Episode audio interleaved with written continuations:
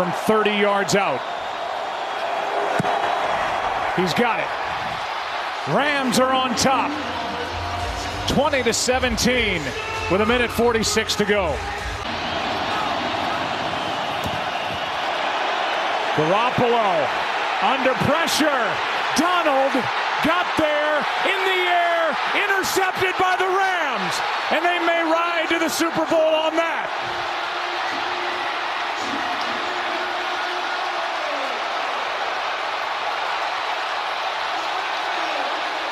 Be called heads. Mm-hmm. It is tails.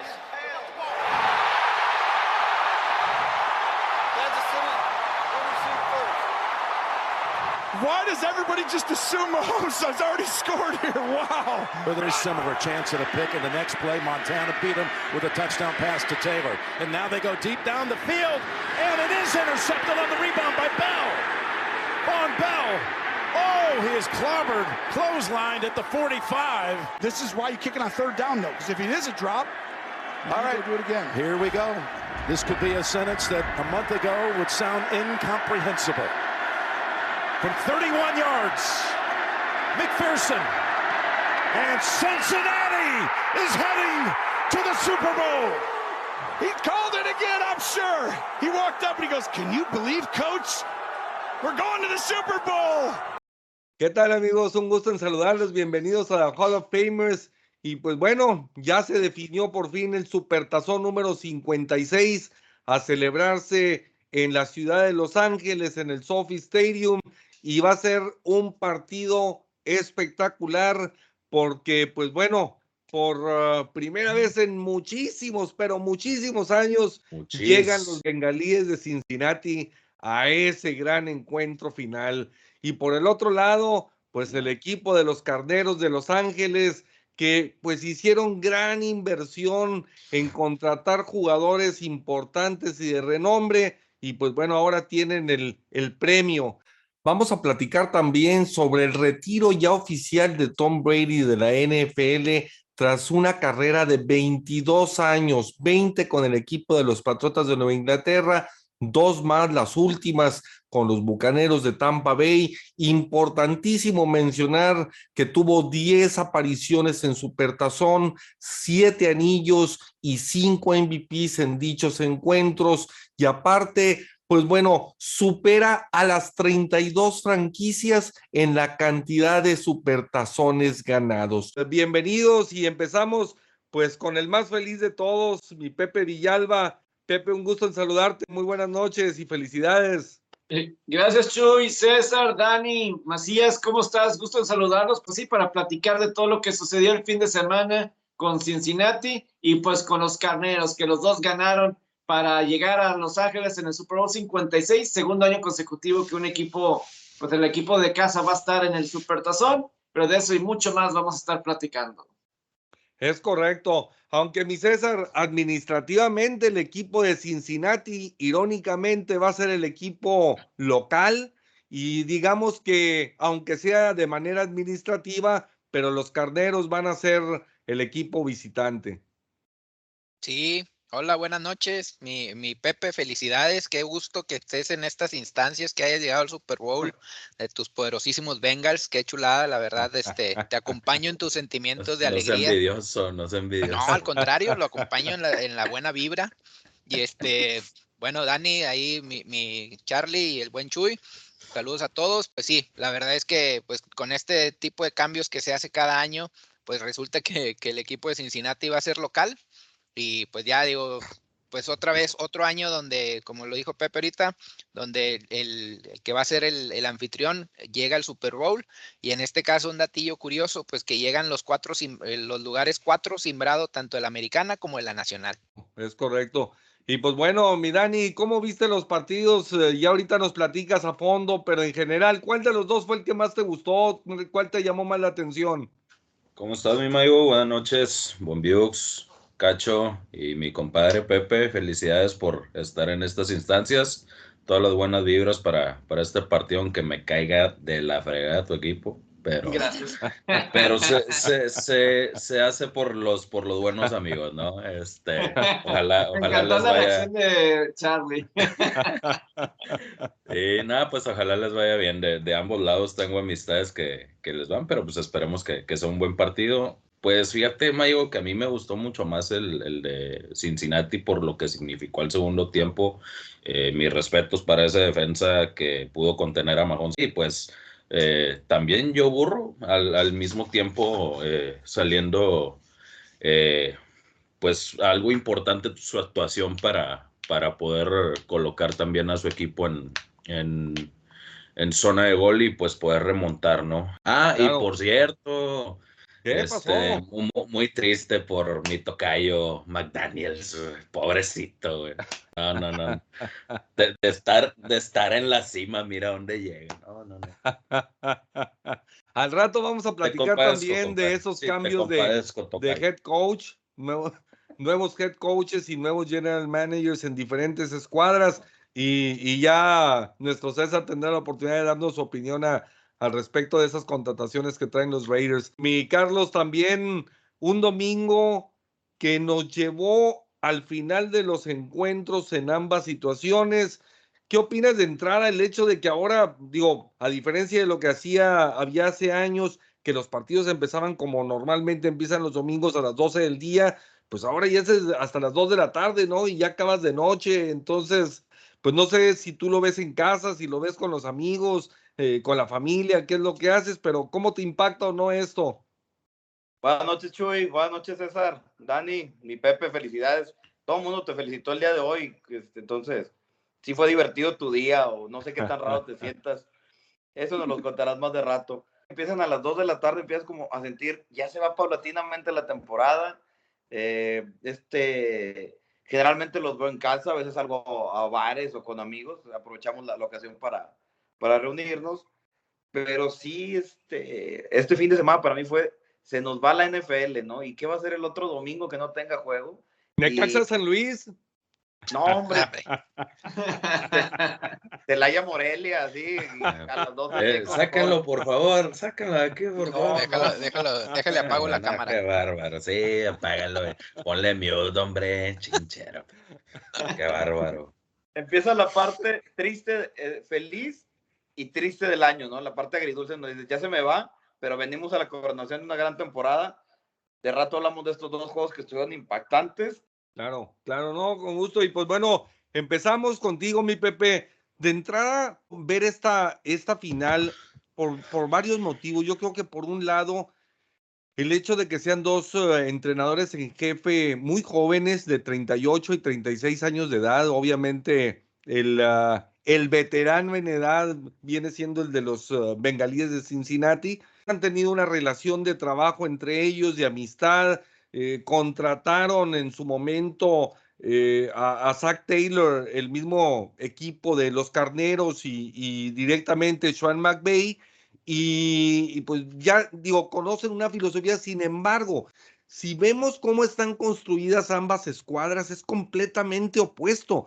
O sea, mientras que Cincinnati se basó en el draft y la juventud es la que los ha llevado a donde están, junto con esa filosofía de arriba abajo, pero con ese contagio de, de seguridad y de tranquilidad que, que, que, jóvenes les han dado, porque no nada más hablamos de, de Burrow, sino hablamos de Chase y hablamos de McPherson. Y por el otro lado, los carneros, que a billetazos, a manera de trades y no con el draft, pues han construido su equipo todavía en la temporada, pues contratando a Von Miller y a OBJ, ¿no? Entonces, dos perfiles distintos.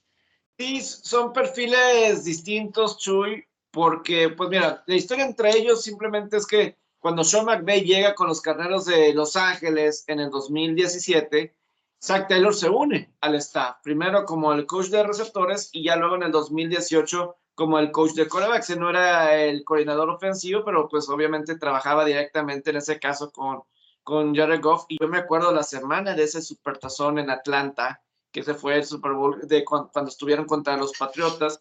Ya se sabía en esa semana que Cincinnati estaba esperando que terminara Zach Taylor como eh, su trabajo, su parte con los carneros para que oficializaran la llegada de Zach Taylor con Cincinnati. Fueron dos años, pero pues Zach Taylor tenía mucha experiencia con corebacks, desde con Ryan Tannehill, cuando ayudó a Ryan Tannehill a hacer la transición, este coreback de Titanes, cuando estaba en Texas A&M de receptor, y luego lo ayudó en la NFL con los Delfines de Miami, pero sí, eh, ahí está, fueron esos dos años específicamente que, pues en el caso de Sean McVay, pues estamos viendo varios de los pupilos que han estado con, con él y ya han tenido éxito y, y, la verdad es que les ha ido bien.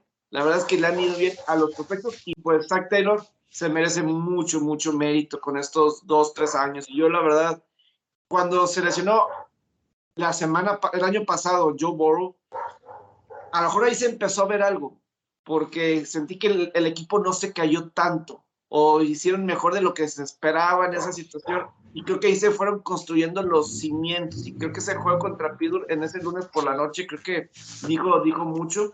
Pero hablas de la filosofía, pues el dueño de los carneros, él quiere ganar ya.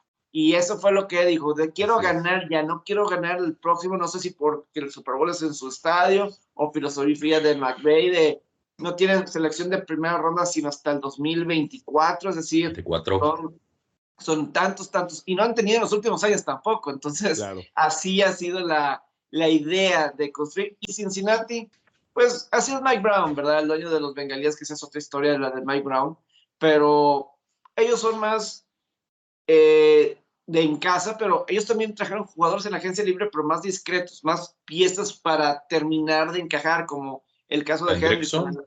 Mis respetos. Ahí con esa contratación de Hilton, Abusie, Eli Apple, y los y están jugando para ellos mismos, están jugando para ellos mismos y eso ha sido fundamental. Increíble también cómo a veces las decisiones que uno toma en la vida eh, en ese momento pueden verse de una forma y luego dan de otra, porque ahorita que tú mencionabas lo de Zach Taylor, como, como bien lo dijiste, estuvo cuatro años con los Delfines de 2012 a 2015, pero después en 2016 acepta trabajo como coordinador ofensivo de la Universidad de Cincinnati, ¿sí? Y, normalmente pues uno pensaría, oye, pues estando ya en el profesional y tan joven y regresar al colegial o irte al colegial como que lo ves o lo podrías ver como un bajón eh, eh, en, en dentro de sus retos de trabajo. Pero luego, después de un año, y ese Cincinnati, el haber estado allí, pues obviamente hizo que los bengalíes, al estar en la misma ciudad, al comunicarse los coaches, al, al hablarse la gente de fútbol americano, pues también dar sus referencias y puntos de vista y cómo tiempo después, después, ya después de haber pasado la experiencia de los carneros en 2017 y 2018, en 2019 es cuando llega a los bengalíes y pues todo lo que se viene dando ahora, ¿no? Entonces es irónico, ¿no? Sí, totalmente es irónico eso de, yo he oído algunos coaches que van y vienen así del colegial al profesional, pero sí esas tomas de decisiones que hablas y pues Mike Brown se esperó, se esperó hace tres años, se esperó a que no, no siempre esperan. Ha habido veces que pues, eh, hasta, los coaches que están hasta el supertazón y no se esperan, pero pues ellos eh, se casaron y pues no fue sencillo, no fue sencillo y también de alguna forma, eh, pues lo que dirían, para eso está el draft, ¿no? Y a Claro. lo mejor les cayó Joe Burrow, ¿verdad? A lo mejor también la suerte de ese será el año, ¿verdad? Porque, por ejemplo, esta temporada no se prevé a alguien así. O vamos a decir, Trevor Lawrence el año pasado y le tocó una situación terrible, ¿verdad? Ahí Sí. con, con los jaguares. Muchos pensaban que era una situación terrible en Cincinnati, pero pues en Cincinnati tiene historia de tener buenos corebacks o, o historias donde los corebacks van a Pro Bowls y así. Pero fue justamente el año en el que llegó Joe, Joe Burrow, ¿verdad? Que tenía que todo le salió a Joe Burrow en el colegial y hasta la primera selección y quién sabe hasta dónde puede seguir subiendo Joe Burrow, pero pues ha seguido esa, esa tónica del 2018-2019. Ha sido fenomenal ese ascenso inesperado por parte de Burrow. Claro, claro, no, no, sin duda. Ahora, César, ¿cómo, cómo viste tú el, el partido venir de un 21-3 abajo, eh, estando como visitante, después del encuentro que había tenido el eh, Kansas City con Buffalo la semana previa? Pareciera muy difícil la situación y dices, bueno, hasta aquí llegó Cincinnati y cumplió. Sin embargo, igual que lo había hecho semanas atrás en la temporada regular, pues logra alcanzar al equipo de Kansas City y le saca el partido, ¿no? Entonces, no sé cómo lo hayas visto tú, ¿cuáles son tus puntos de vista al respecto del encuentro? En términos generales, pues la verdad es que, pues ahora sí que Burrow y compañía, pues lo veíamos pues de alguna manera el partido estaba siendo muy apabullante, o sea, un 21-3 empezando y, y, no se veía por dónde y todavía ese, yo creo que los momentos pues ayudaron también de ciertas jugadas, esa antes de irse al medio tiempo que no anotaron o que no sacaron puntos, los Chiefs, creo que eso los ayudó para mantenerlos en el juego. Después siento que las jugadas que los mataron fueron las que se dieron ya en el tercer y cuarto cuarto. El, tema de, ahora de este, de este regreso, este comeback de Joe Burrow, pues es de 18 puntos, es empatado como el segundo más grande, ahora sí que en, cualquier título de conferencia, pero también el hecho de que haya ganado Bengals se pone 3-0 en su historia. O sea, este equipo llega a las finales de conferencia para ganar, ¿verdad? Se tarda mucho, pero llega para ganar. Entonces, algo es algo, compadre. La verdad es que... Quema mucho el sol. ¿Qué, güey? 3-0, pues, pues no es cualquier cosa. Por el otro lado, en la Nacional, 5-0, ¿verdad? Que es el equipo de los gigantes el que tiene ese récord. Mahomes, eh, pues muchos, ahora sí que ven a la afición de los Chiefs en el sentido de que dicen, no, pues están tranquilos porque saben que tienen un buen equipo, pero por otro lado, si te metes ahí a, a a investigar o a echarle ahí una, una, una, vista a profundidad a Twitter, la verdad es que muchos aficionados también se mostraban enojados, ¿no? De que, oye, pues es al que le estás dando un chorro de dinero, en el momento clave, pues otra vez se, equivoca por querer hacer de más, entonces empiezan ahí las críticas también y pues ahí es donde dices, bueno, pues no todo mundo, normalmente cuando llegas a estas instancias, siempre es el tema de buscar un culpable y pues en este caso, pues al final esa, intercepción y ese tema de andar correteando y arriesgando la bola, creo que pues también le, le, le carga la mano un poquito a Mahomes.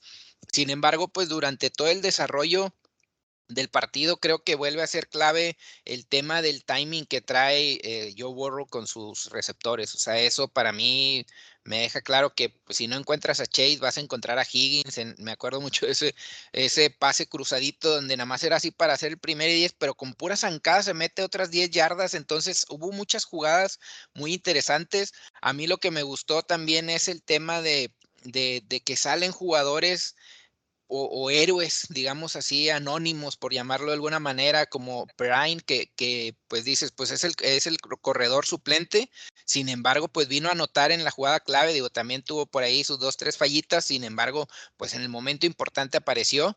El otro también, el receptor, pues que ahí Pepe podrá tener un poquito más de información, pero hubo un receptor, este Taylor, de hecho, se apellida, que fue el que hizo la conversión donde eh, este pelado lo el regresador de patadas, sí. Sí, pero lo tenían en la, en la, escuadra de prácticas el sábado, o sea, ese, ese sábado en la, en, lo activaron y viene a hacer esta jugada que también, pues para mí, pues fue, un, fue uno de los momentos claves donde empatas el partido 21-21 y pues no se diga, yo la verdad es que soy feliz con los defensivos y pues ver a un gordito e interceptar, que no fue la intercepción clave, pero el hecho de que haya interceptado, pues la verdad es que sí, fue, es bastante alegre, ¿no? Ver, ver un jugador así de ese, de ese tonelaje ágil que, que pues la verdad, pues sí, pues hizo una muy buena lectura, o sea, fue una muy buena lectura, una, un buen salto. Digo, no saltamos los gorditos más de un CD sin caja, pero, pero saltó bien y pues interceptó la bola. Y al final, pues Bombel, ¿no? Con la, con la intercepción clave, que creo que pues ya con eso,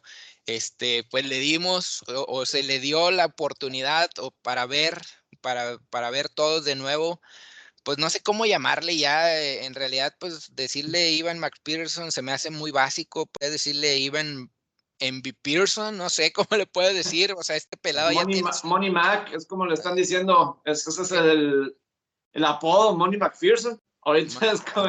Sí, pues lleva 12, en, playoffs, entonces la verdad es que todo, todo esto, eh, ahorita ya empató a Dan Vinatieri, o sea, es un jugador novato que dices, no manches, o sea, es, es, todo va conectado y yo, yo también siento que es un tema de cultura, no tanto de la institución, si lo quieres ver así, porque pues eso se tarda más, pero estos jugadores que traen la actitud, incluso este mismo jugador cuando le dijo en, el juego anterior a, a Joe Burrow de que, oye, pues, creo que nos vamos a ir a la final de conferencia, ¿no? Antes de meter el gol de campo, después de meter el gol de campo, o ese tipo de cosas te demuestra también de que hay, hay una, una actitud muy, muy, muy buena en el sentido de demostrar en el campo, pero sobre todo, o sea, sin, sin, sin crecerse de más, ¿no? sin alardear, más bien es demostrando dentro del campo. Y pues ya por último, pues me quedo ahí con la foto también donde el papá de, de Chase y de Burrow también están fumando ahí sus puros este, después del partido, pues una manera ahí que ya lo están haciendo tradicional de celebrar este Burrow. Entonces, pues bastantes, bastantes anécdotas que, que, que me dejó este juego. Información de lo que decían ahorita de Trent Taylor pues él llegó después del juego de San Francisco, la verdad, porque en ese juego contra San Francisco, Cincinnati tuvo jugador que estaba ahí de regresando, Phillips, tuvo dos balones sueltos, se le olvidó cómo fildear un balón y creo que fueron fundamentales, porque de ahí San Francisco se fue 20 a 6 y luego Cincinnati tiempo extra ya, ya no alcanzó. Fueron dos jugadas importantes y desde ahí hicieron el cambio ahí en el regresador de patada de Trent Taylor que llegó primero a San Francisco y hasta ahorita realmente pues tuvo la, la oportunidad de, entrar, pero eh, tuvo otra recepción importante también, la conversión 2, tuvo otra que también fue de primer y 10, y pues eso es el jugador de slot, ¿no? Que, que puede hacer jugadas importantes. Y eso que dices de, de la actitud de los bengalíes, como que se, han podido seleccionar, aquí a lo mejor no sé si es del escauteo o suerte o como se puede decir, porque no estás acostumbrado a que Cincinnati tome ese tipo de decisiones, en el draft, pero por ejemplo, eh, desde un Joe Mixon, ¿verdad? Uno, cuando llegó Joe Mixon a Cincinnati, muy criticada la selección porque en colegial pues tuvo un problema donde fue suspendido toda una temporada por golpear a una chava. Y después cuando regresó fue cuando se volvió viral el video, eh, fue cuando lo sacaron a la luz en el 2016 y el, los corredores en ese equipo de Oklahoma, el quarterback era Baker Mayfield y los corredores era Pirine, Samaje Pirine y el mismo Joe Mixon, los dos eran. Pero escuchas hablar a Joe Mixon, escuchas hablar a Osoma, Chase, Borough, y te vas a la defensiva con jugadores como Bates o Hendrickson, o ahora, y ahora lo incluyes en equipos especiales como un, con un McPherson. Aquí hablas de una cultura bien rápido que hasta los aficionados sienten que creen. Y eso es una cultura muy rápida y como que en muchas facetas, hasta el mismo coach se siente así, o sea, eh, we ain't done yet. O sea, ese tipo de, de frases de, de jugadores se, se, ve muy diferente, se ve muy, muy diferente y bien rápido cambiar una cultura que ha sido muy problemática y que es diferente a camadas pasadas de Cincinnati que llegaron a postemporada. Es una camada se siente muy diferente en ese aspecto. Pero, claro, no, sin duda. Y digo, de entrada, Cincinnati es una ciudad difícil, es una ciudad compleja, es una ciudad pesada en el tema de seguridad, etcétera. Entonces, uh, sí es un cambio de cultura muy fuerte e importante lo que, lo que se está llevando a cabo y que ha ido contagiando no nada más a los bengalíes, sino a la liga misma, o sea, la afición. Yo creo que, que normalmente nos gusta pues cuando no están nuestros equipos allí, pues tomar al más débil.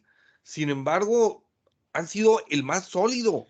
O sea, son, para mí, han sido el equipo más balanceado, el equipo más balanceado de toda la postemporada. Te diría que es, con las debidas proporciones, pues son completamente diferentes, pero en aspecto balance igual que los bucaneros del año pasado.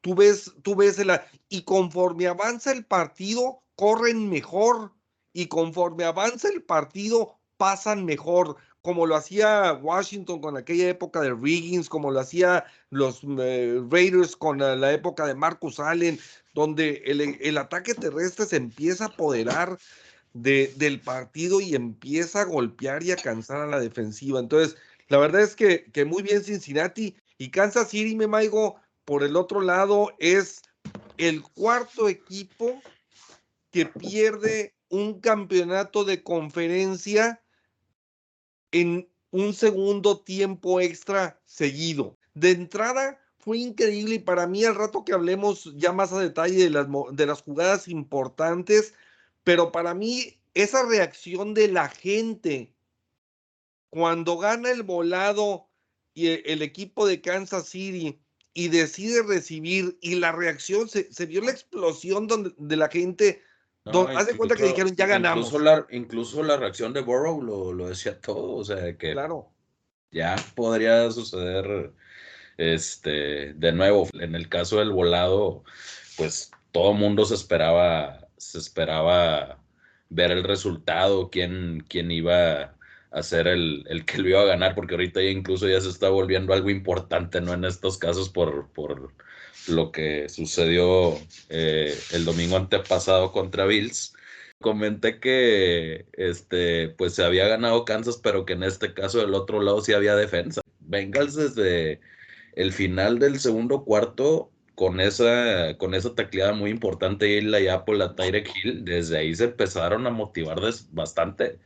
O sea, pararon, exactamente, o sea, pararon a diestra y siniestra Mahomes en, segunda, en, en la segunda mitad, no le dieron mucho tiempo para lanzar, la cobertura de pase fue excelente, la verdad, lo vimos en el último drive previo, previo al gol de campo de donde se empata el partido, todo el tiempo que tuvo Mahomes para poder tirar un pase y ninguno se desmarcó para que pudiera recibir en, la zona de touchdown. ¿Perdón? tres puntos, Dani. Sí, güey. Sí, o sea, la, verdad es de que es algo impresionante. La, primera mitad eh, llevabas 21 puntos. Mahomes con tres pases, tres pases de touchdowns, llevabas una ventaja demasiado amplia ya llevabas más de 250 yardas. Creo que solamente había eh, tenido dos pases incompletos. Ah, bueno, a excepción de los, de los que tuvo en, el último drive, ¿no? En el, en el, segundo cuarto. Este, la verdad es de que lo, lo pararon como, como se debe. Sorprendió a muchos. La verdad, pensábamos que Mahomes iba a estar imparable todo el partido. Pensábamos que los receptores iban a ser este, iban a tener el mismo dominio que la primera mitad, pero pues pusieron, se pusieron las pilas y se pudieron fajar en momentos importantes. Y la verdad es de que fue muy, una muy merecida victoria, pero al mismo tiempo fue una muy merecida derrota para Kansas. Cometieron errores a diestra y siniestra, les ganó la presión, tenían localidad en el estadio, su estadio es el que más pesa en la NFL y aún así teniendo todas esas ventajas cómodamente, te pudiste haber, eh, pues, impuesto en el, en, el, en el marcador, ¿no? Sin embargo, te ganó la confianza, como fue en temporada regular. Claro. Eh, no, no hiciste el trabajo adecuado y tomaste malas decisiones, mandaste malas jugadas. Para mí esa, esa última jugada del segundo cuarto donde no, no se aprovechó ni siquiera para eh, tirar un pase en zona de anotación y dependes de la velocidad de Tyreek Hill, pues la verdad es de que una que otra vez te lo van a leer. Y no puedes depender de eso siempre, no puedes poner en riesgo.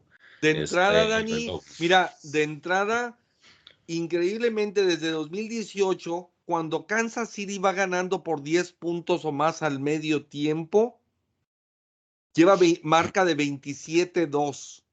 Las dos derrotas han sido las de Cincinnati. Sí, en la penúltima jornada con, con la gran actuación de, de, Yamar Chase y pues en esta que ahora sí la verdad es de que fue todo, fue todo el, el equipo completo, ¿no? Sin excepción alguna. Me llama mucho la atención el que en el que no han hablado de la jugada del, del primero y diez de John, de Joe Mixon en, en, tiempo extra, después de, de haber interceptado eh, una decisión de los árbitros donde dan por terminada la jugada, donde pues no sé si sea mediante apreciación o sea mediante regla, la verdad yo tengo mis dudas de que no lo tocaron, dejó el balón vivo, para mí todavía debió haber seguido la jugada. Tú lo pusiste en un chat, Pepe. Si, si quieres, eh, para. Sí, igual, igual, igual y ahorita nos explicas. Este, pero la verdad a lo mejor podrá ser de apreciación. Eso del give up en el, en el caso de, del jugador podría ser, podría ser cierto, no podría ser cierto. Para mí es algo más de apreciación y de criterio del oficial. Hay unos que la dejan seguir, hay otros que no. Four or five yards in this one. It's Mixon. That's what they do. In fact, they get seven. They're starting to feel it. This, well, they don't want to pero pues la verdad es de que sí, sí es algo que Andy Reid y los jugadores, en el caso de Melvin Ingram, reclaman en su momento. Sí, lo que es, lleva varios años, a lo mejor incluso un poco como, como siete, ocho años que crearon esta palabra los oficiales como que la o la NFL para tratar de la seguridad de los jugadores, de que alguien esté en el suelo y no recibir un golpe extra. Esto de giving himself up. He gave himself up, es decir, él mismo se dio por vencido. Y yo no sé si los oficiales, porque creo que sí puede ser algo de criterio, porque eso no es revisable, por algo... Es criterio. Es criterio. Aquí a lo mejor vieron que Nixon no hizo nada por tratar de seguir avanzando, es decir, se levantó y él ya estaba contento con lo que tenía, no hizo más por avanzar. Pues bueno, Pepe, es que con esto queda claro que es de apreciación también la talk rule. Entonces, pues bueno, señores, pasamos. ¿Eso qué? ¿Cómo reacciona la gente diferente en unas apreciaciones y en otras, ¿verdad? Este... Tarjetitas al vato, ya lleva dos en media hora. trae todo un espectáculo. No hablamos del muchacho, Chuy. No hablamos del muchacho Brady, ahorita eso que... Pero bueno, señores, mi Carlos, tú en general, ¿cómo viste el partido? ¿Cuáles fueron para ti las jugadas claves del mismo? Jesús, bueno, para mí tiene mucho que ver lo que dice Pepe de la moral de los jugadores y para mí es parte del reclutamiento, ¿no? Eso lo voy a ligar con lo que pasa en la cancha con, Bengalíes.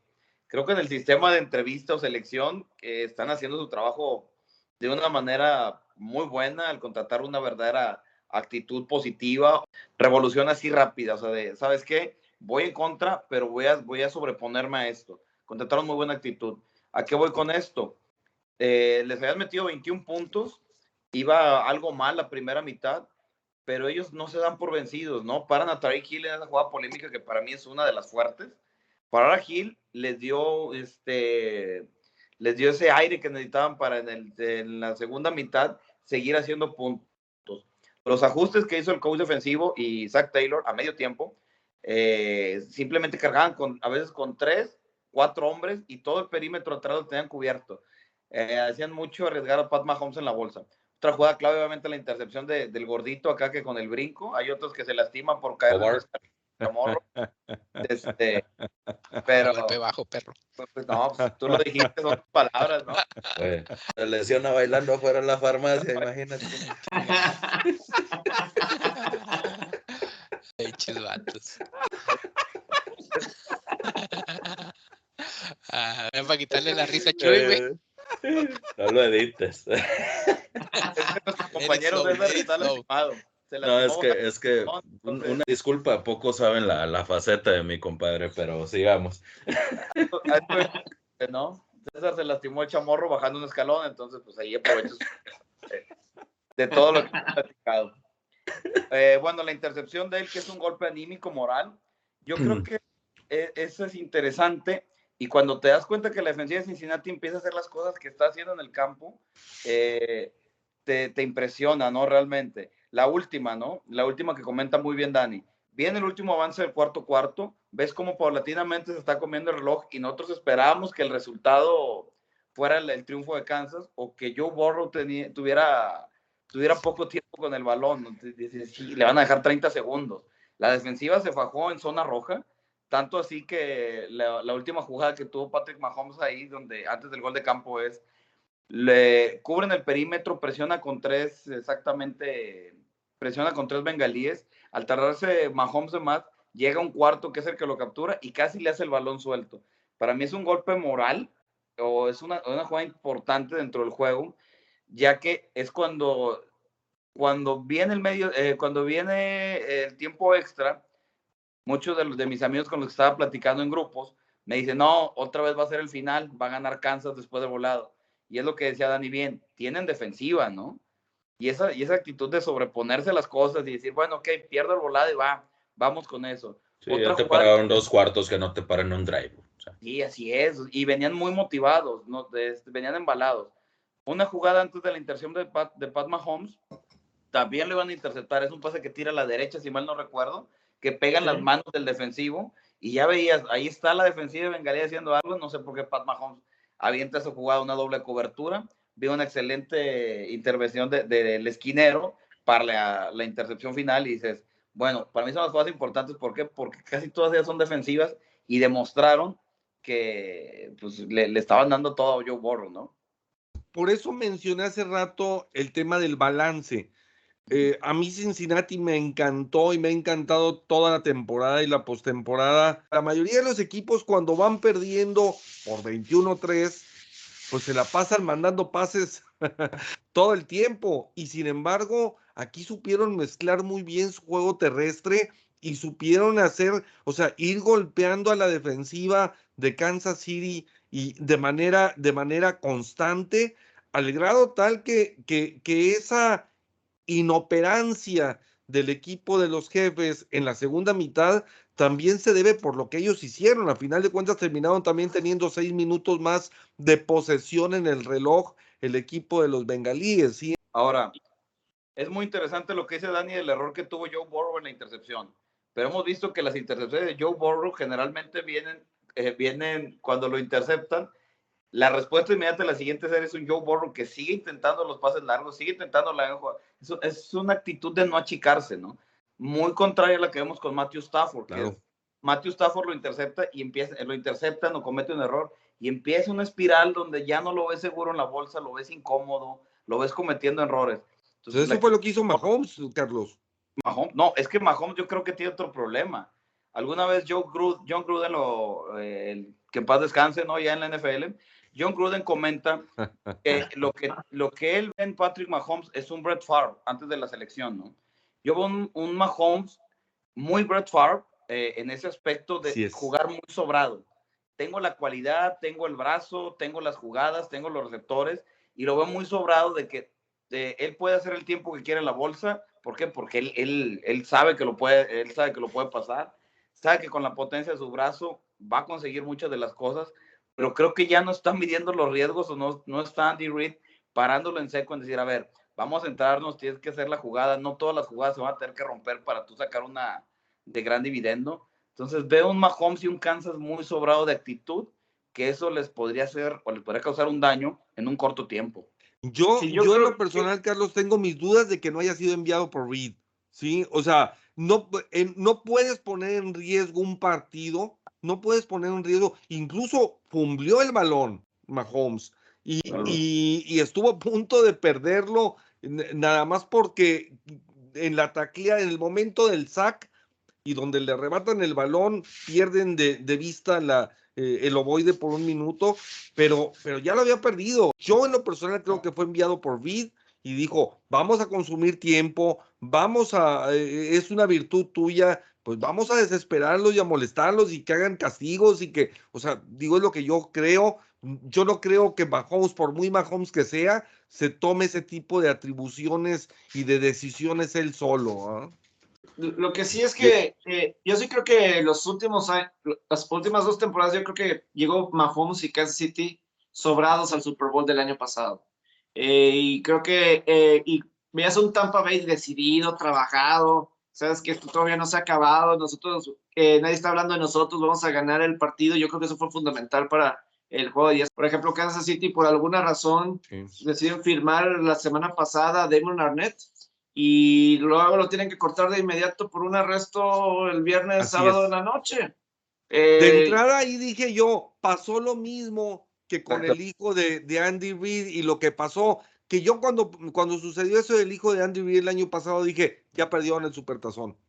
y, y son esas cosas que ah, digo, no influyen nada en el juego, pero te marca cómo está Kansas City. O sea, ¿cuál es la necesidad de traerte un juego? ¿Para qué lo ibas a ocupar a este jugador que problemático Fue- inme- fue inmediatamente? por Raiders por ese mismo problema, o sea, por andar ahí este, de distraído con temas de, de armas de fuego, o sea, de alto calibre, o sea, en su rol de, and- de andar como que viviendo su papel de gangsta, ¿no? A lo mejor de alguna manera de, de pues, ya- pues luego estos, este tipo de jugadores que quieren ser ahí raperos y demás, pues se, se crean sus historias, ¿no? Entonces, la verdad está muy complicado y pues sí, te con- concuerdo en el sentido de, pues, ¿para qué lo levantas, verdad? Si ya traía tantos problemas y pues es nada más pura distracción. Y y yo creo que el inicio de temporada de Kansas City fue eso. O sea, creo que es, tenemos todo el talento del mundo, podemos sobreponernos y se llegan a enrachar, pero eso no puede ser, eso no va a ser siempre.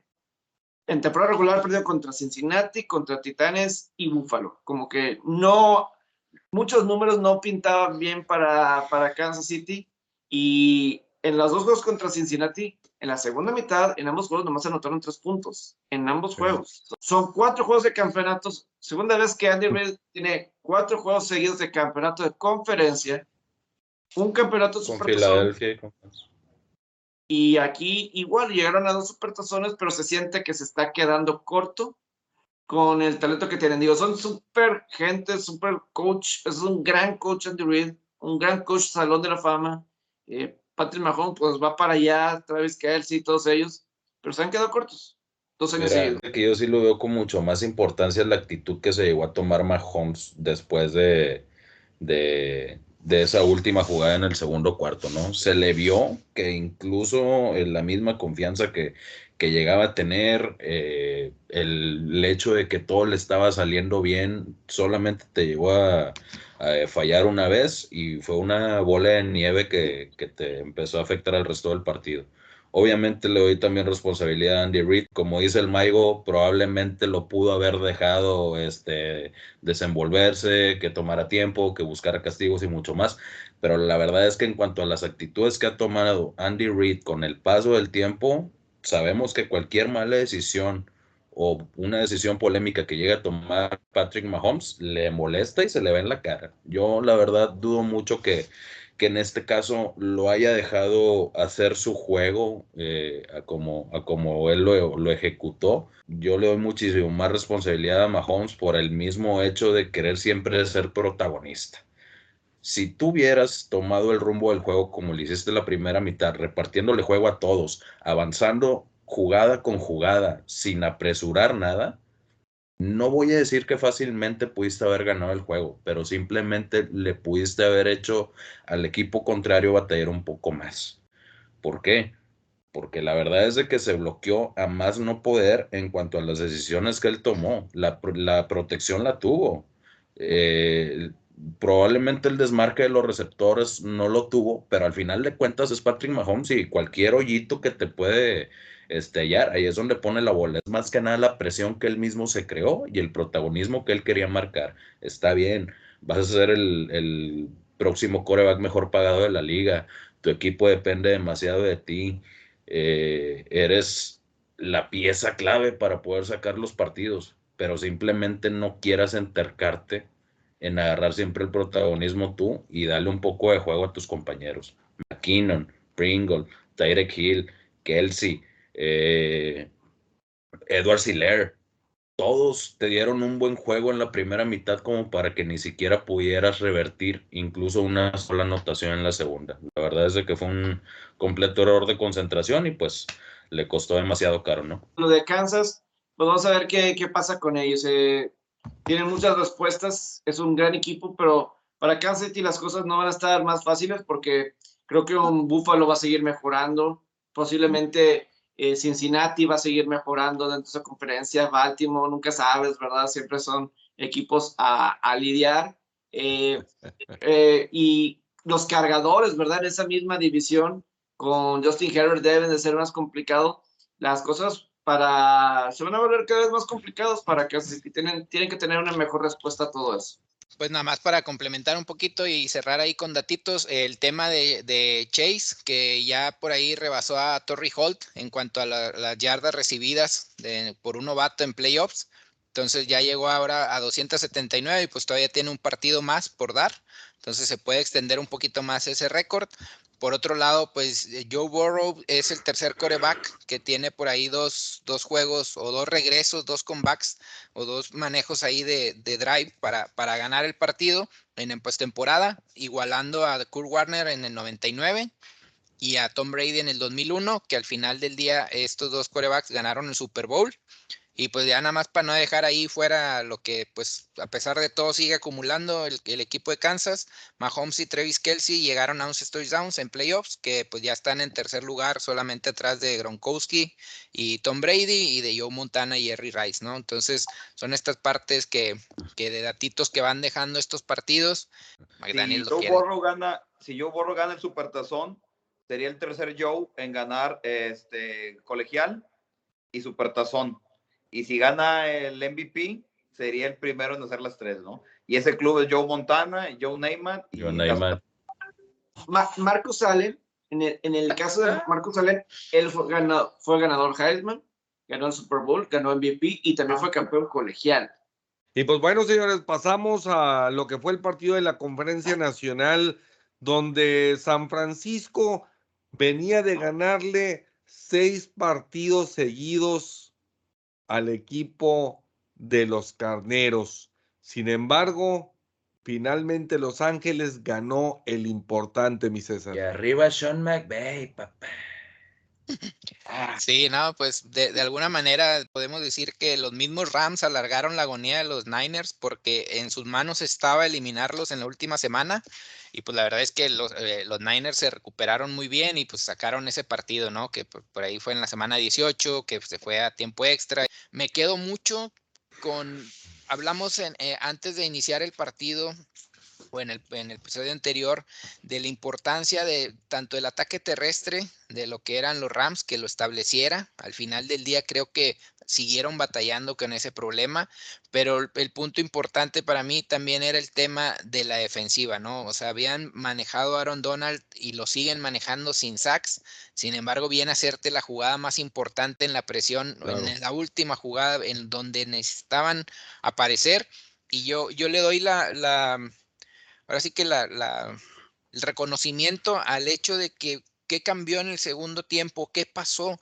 Pues pasó que ahora sí apareció la línea defensiva de Rams. O sea, en el momento importante, en el segundo tiempo, apareció la línea defensiva de Rams y la ofensiva pues siguió haciendo su jale, ¿no? Igual, aparecieron jugadores de, de pues que de, de, la nada, ¿no? O sea, eh, se, sale la lesión de Higby y de repente pues es como que, oye, pues ahora si venías acostumbrado a darle sus respectivos targets durante el partido a Higby, pues ¿qué vas a hacer? Pues no, pues no haces nada más que darle al suplente, al número 86, que también entró en muy buen ritmo, apareció en momentos claves, entonces este Blanton yo creo que también fue por ahí una de las sorpresas de este equipo. De entrada, César, marca de 2 y 23, dos ganados, 23 perdidos tenía el equipo de Los Ángeles con uh, Sean McVay eh, perdiendo por 10 puntos o más en el último cuarto.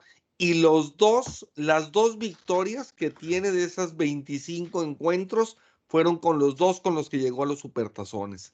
El coraje y el deseo de llegar, y vimos la reacción de todos los jugadores, porque como mencionamos al principio, es un equipo de veteranos, sí, es un, es un equipo de jugadores experimentados. Entonces, el llegar a un supertazón pues hace que incluso adversidades que a lo mejor normalmente no han podido rebasar, lo hagan. Para mí hubo tres jugadas, bueno, dos jugadas clave y una más que pongo sobre también sobre la mesa.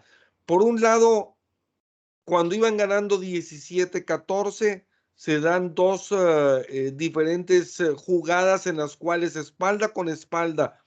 Primero, la jugada en la que Tart eh, Jackie Start eh, suelta el balón que, que manda muy corto eh, Stafford y que lo tuvo en sus manos y lo dejó ir.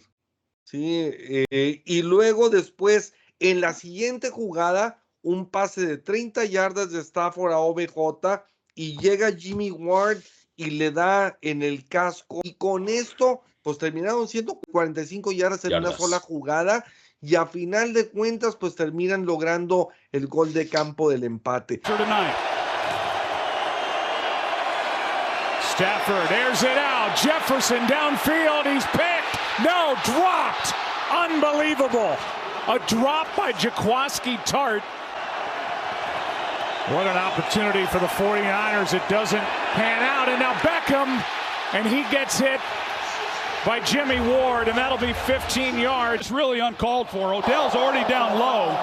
Unnecessary roughness. Number 25.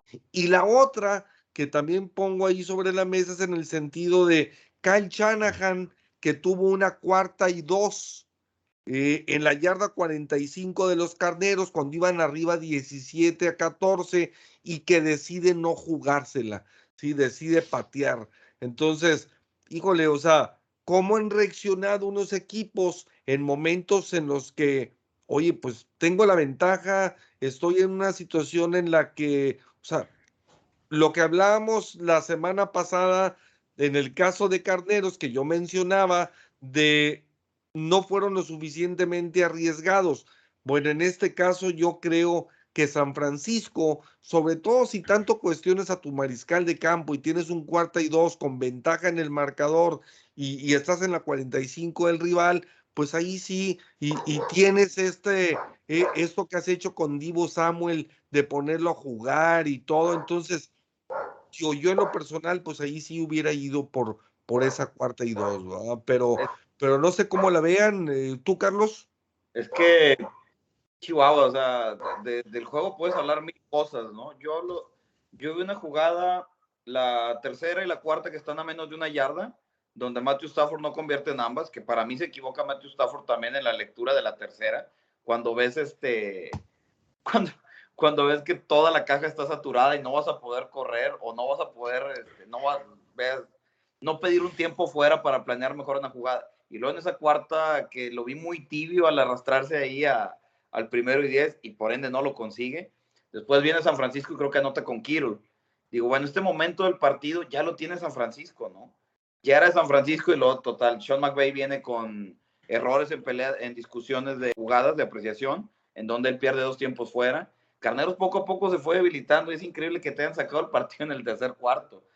Y el detalle que dice dar, bueno, salió la línea, salió la línea defensiva de Carneros y es toda la razón. Pero lo que yo no voy es el mega genio ofensivo, pues, este, alabado por muchos, llamado Kyle Shanahan, no, no tiene una inventiva. La mente brillante. ¿Eh? La mente brillante, acuérdate. Genio ofensivo, te, te estemos, te estemos hablando de Andy Reid por la constancia, ¿no? Pero otra vez poner al liniero a, a correr para hacer los bloqueos. Eh, vi el play call de San Francisco muy tibio, no, no a la altura de la situación. Creo que se equivoca Shanahan en eso. Y al final de cuentas, pues bueno, te le echas la culpa a Jimmy Garoppolo, que cuando tiene presión, eh, él solo empieza a cometer los errores, ¿no? Como la intercepción, tiene malas decisiones cuando tiene que salir de la bolsa, pero creo que las pequeñas decisiones malas que toma Shanahan cuando ya tenían el, el partido en el tercer cuarto arriba a ellos, creo que es lo que empieza a hacer respetar paulatinamente a Carneros, ¿no? Un Carneros que podemos hablar de, de repente, todo se le juntó eh, esas vorágines, esas espirales negativas que tiene Matthew Stafford cuando empieza a cometer errores. Después de, casi lo intercepta Tart, como bien dijiste tú. Y luego empieza a salir todo el talento ese que reclutó el dueño, que se trajo del Beckham, que fue para más de 100 yardas. Y luego sale Cooper Cup y empieza a golpear fuerte Carneros, algo que yo no había visto en la temporada. En la temporada siempre dije, Carneros le ha faltado jugadas para noquear. Pero creo que hay muchas cosas que pensar en San Francisco sobre la continuidad de Jimmy Garoppolo, pero sobre todo ver qué está pasando con Kyle Shanahan, porque no puedes cargar todo tu ofensiva a Divo Samuel solamente. y nos estamos olvidando de otro momento que para mí se me hace importante también. Eh, se va al frente San Francisco 17 a 7 y en el siguiente drive, eh, primera jugada, hay una conducta antideportiva hacia, hacia el linebacker de San Francisco. Inmediatamente se pone Carneros en la yarda 47. Excelente posición de campo. Tú tenías la, el momentum del juego. Estabas 17 a 7. Ahorita platicaba Macías lo que había sucedido con la, eh, pues con la cuartas y la situación que San Francisco aprovechó para conseguir el touchdown. ¿Qué haces después? Das una conducta antideportiva.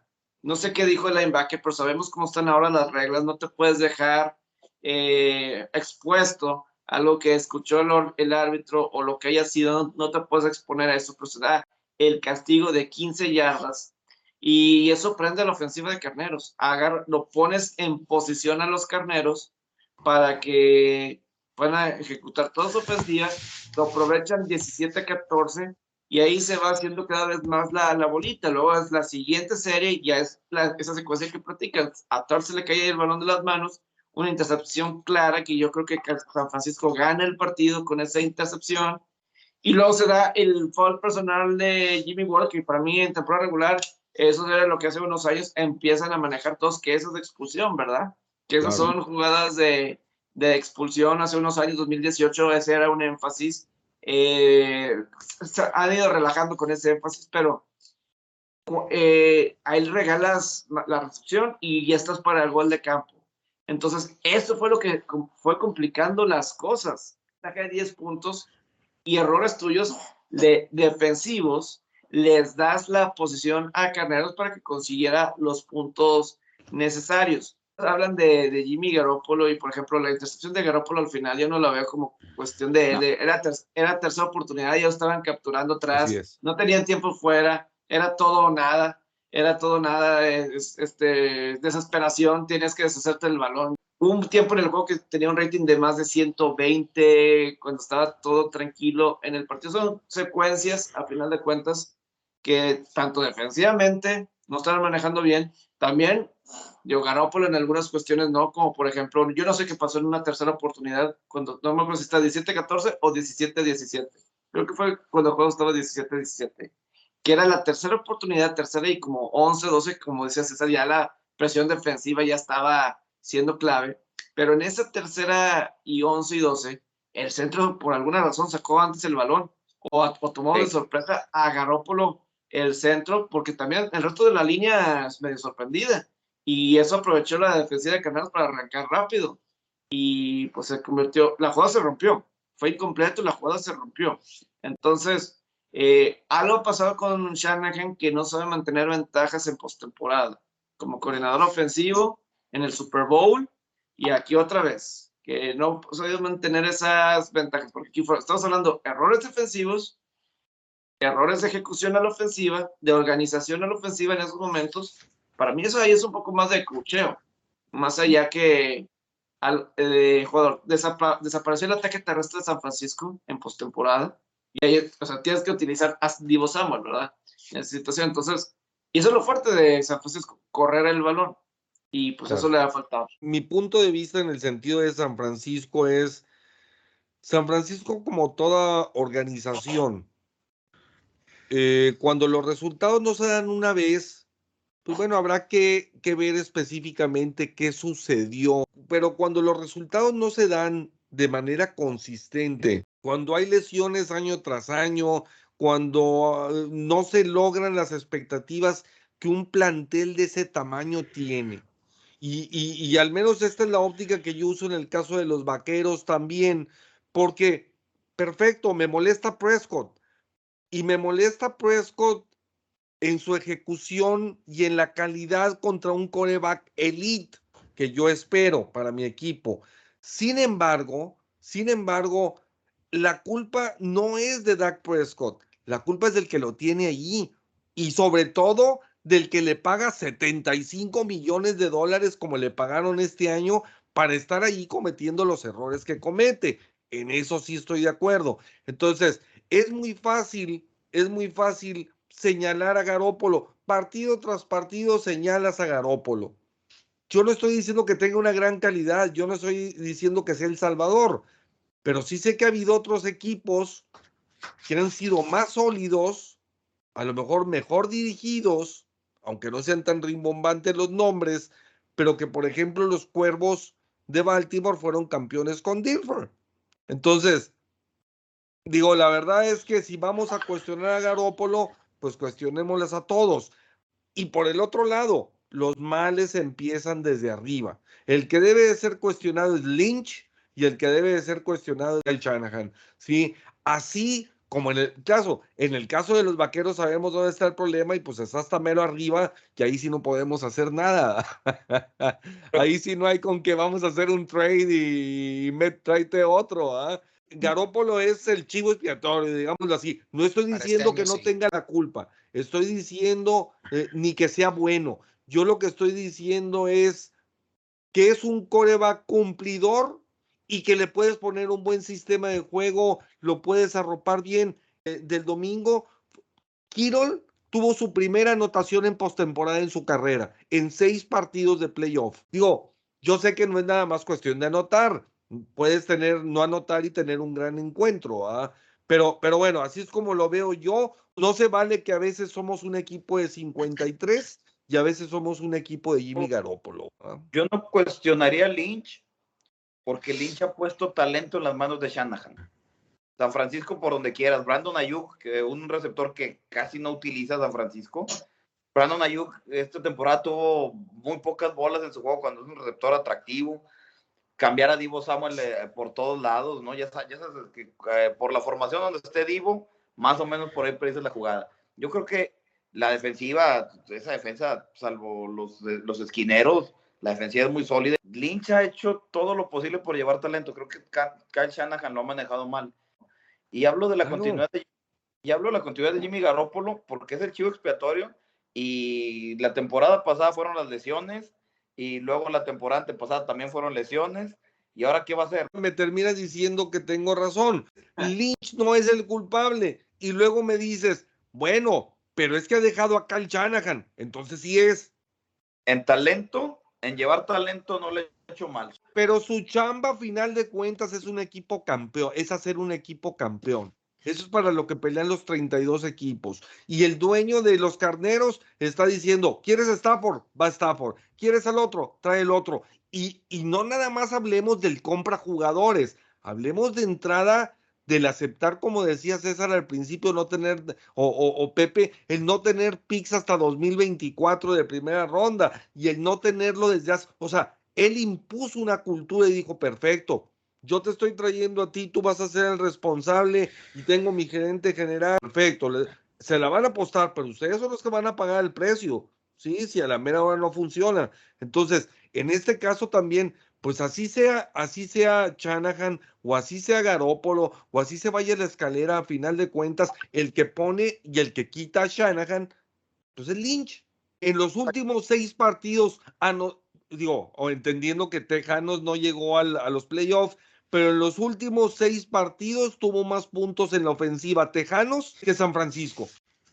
Pues es esa es la falta de identidad que tiene que cuestionar Lynch sobre Kyle Shanahan. Y eso es lo que le debe quedar a Kyle Shanahan, pero Yo, yo creo que el ataque terrestre dejó de funcionar eh, así como debe de. Sí.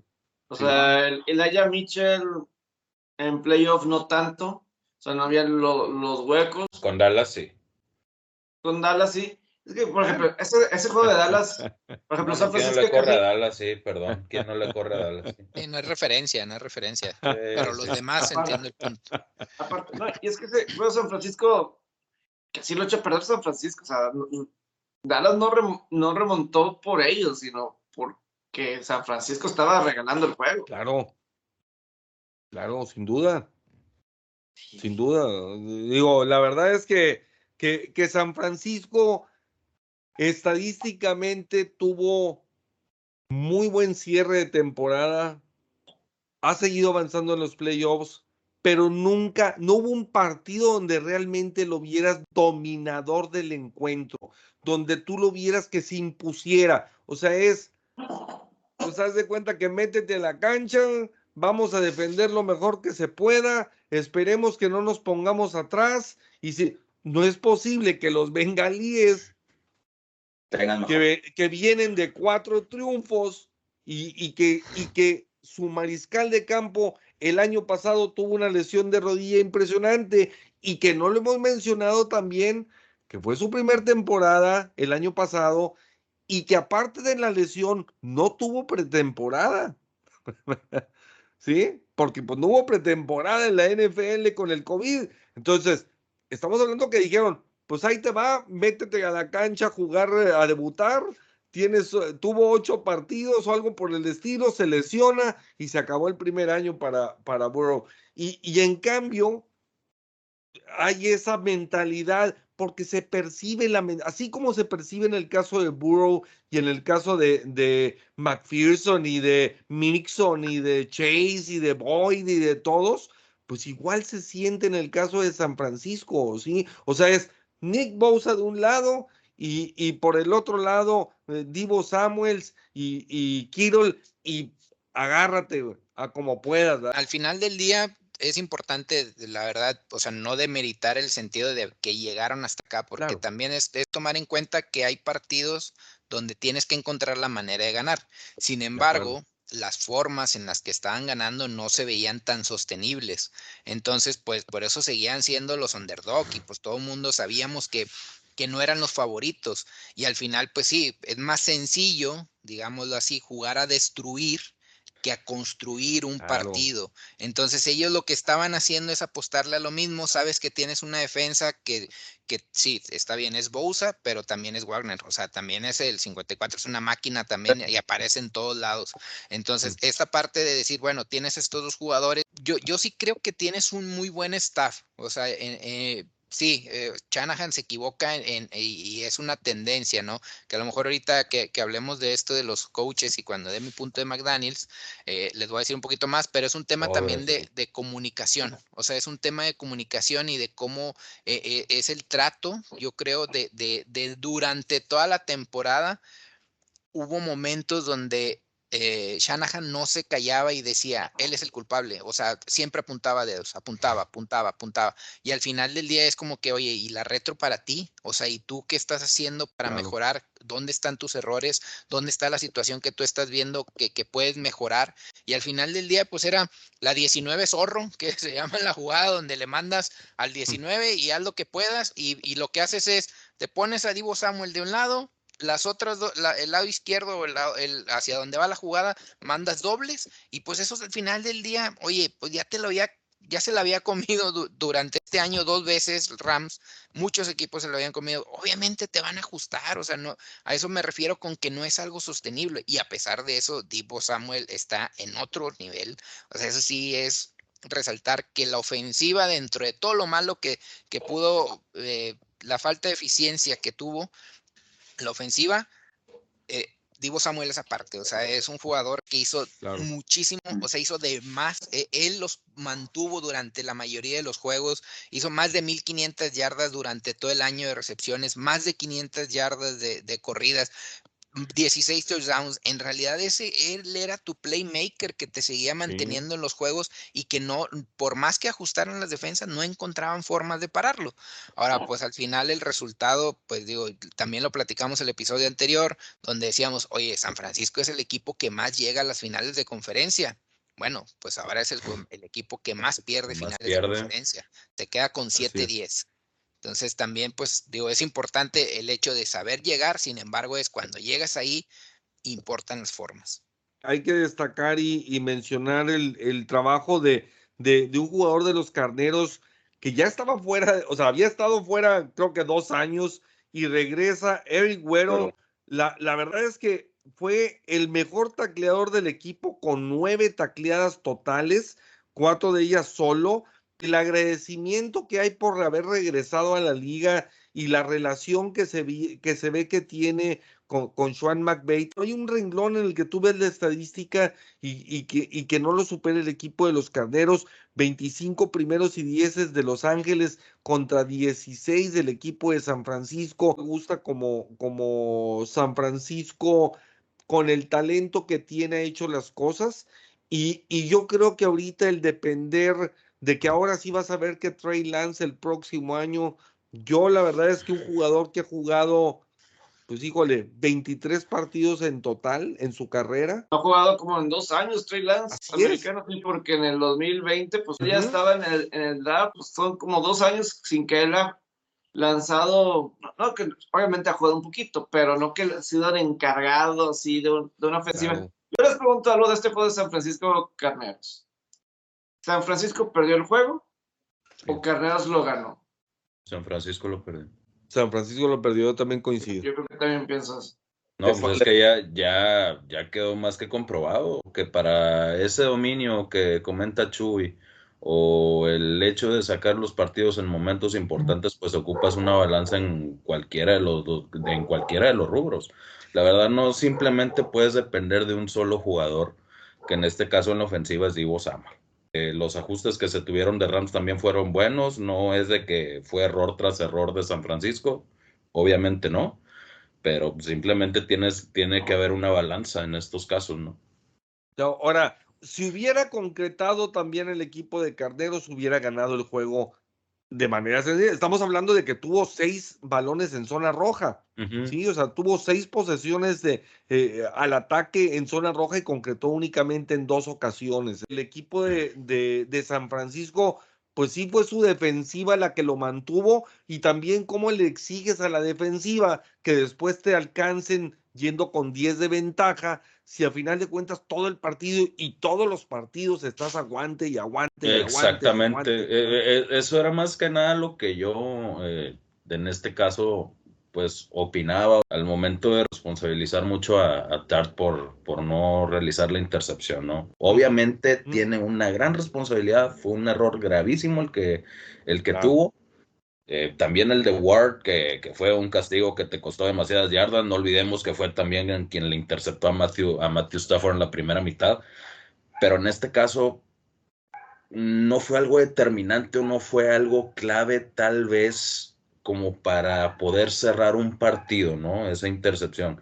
La haces dentro de los últimos 10 minutos del cuarto, vas ganando solamente por 3 puntos, todavía tienes que cruzar el otro lado del campo para poder sacar un gol de campo, una anotación. Obviamente si anotas te despegas este obligando a dos, a dos series ofensivas eh, anotadoras, pero la verdad es de que simplemente tienes que responder también por tu misma, por tu misma parte. La ofensiva no jaló, no jaló el partido pasado contra, contra Green Bay, jaló muy poco contra Dallas. Sabemos que, que Jimmy Garapolo no va a tener todo el nivel necesario para, para poderte sacar un juego, eso ya lo sabemos. Muy pocas variantes. Horribles. Mm, la verdad es que sí, y independientemente de las variantes, de las decisiones, del liderazgo, de su técnica, la verdad es de que yo no le veo ni una ni otra, no pudieras depender de él para poder aspirar en otras temporadas. Obviamente tienes un coreback que apenas va a su segundo año y que jugó muy poco como lo es Trey Lance. Probablemente tengas que ir a la agencia libre. Muchas veces de repente se le defiende y está bien. A lo mejor te podrás sacar uno, dos, tres juegos, pero donde se necesita, que es como con todo respeto, lo digo a, a César en el caso de los Raiders, pues a lo mejor Derek, Derek Carr te pudiera sacar muy buenos juegos en temporada regular, pero ¿qué es lo que pasa en playoffs? Pues ahí se te desinfla. Las decisiones que puedes tener, yo sé, güey, yo sé, pero obviamente, obviamente. entiendo el punto, entiendo el punto, Exactamente, güey. Sí, güey, no, obviamente no es como si tuviera puesto o algo así. Tú le echas la culpa eso, eso, eso lo hablamos después. Eso lo hablamos después. A lo mejor la misma cultura depende, no sé. Pero en este caso, ya vimos que no es la respuesta. Así es. que la afición no te lo quiere. Eh, no, no estás dando resultados. El coach te grilló desde inicios de temporada. Ya, por favor, ya no se casen con ese señor. No, no te va a dar resultados. Sin duda, sin duda. Yo también coincido completamente. Preséntanos a tu amigo felino que tienes ahí. Ah, programa de felinos ahora. sí, claro, claro. Eh, desde que ganaron los bengalíes. Era más. Eh, San Bigotes. Es la porrita. Es que siempre que estoy acá arriba, viene a acariciarse y cuando veo los, cuando veo los juegos de Green Bay o del NFL acá solo, siempre se la pasa conmigo viéndolo. Entonces, ahorita me estaba tocando la puerta, estaba maullando y ya no quería que, ya no quería escuchar el eco del, de que estuviera maullando. Le abrí y se pone toda cariñosa de, de, que gracias por aceptarme. Pero ahorita se le pasa y la corro, no se apuren. Pregúntale, pregúntale si Jimmy G es clutch, por favor, a ver qué opina. Ella nada más ve los bengalíes. No, yo pensé que era Aaron Rodgers el que estaba ahí, Carlos, pero bueno. Tengo, este, tengo domado, tengo Era- era- todos los Era, era, era demasiada caricia para que no se fuera. Vamos a platicar sobre el retiro ya oficial de Tom Brady de la NFL tras una carrera de 22 años. Obviamente un jugador de esos resultados, de esa calidad como Brady y de esa trayectoria y aparte a los 44 años de edad conmocionó el, ah, el, el medio. Pero bueno, tu, tu opinión al respecto, mi Pepe, en el caso de, de esta noticia de, de Brady. Pues todo empezó el viernes en la tarde-noche. Jason Lacanfora de CBS Sports, primero que dio a conocer que, que Brady, en su opinión, estaba pensando en retirarse, pero que la decisión no iba a ser eh, sábado domingo, o sea, como que sí se esperaba que fuera a ser, vamos a decir, esta semana que, estamos viviendo. ¿Por qué?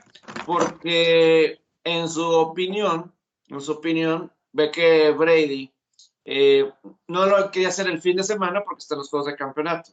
Si es en la- las próximas semanas está el Super Tazón y que Brady tiene toda la conciencia de, de lo importante que es estos momentos para los jugadores que están todavía activos eh, y no perjudicar, eh, pues quitándole el reflejo al Super Tazón, ¿verdad?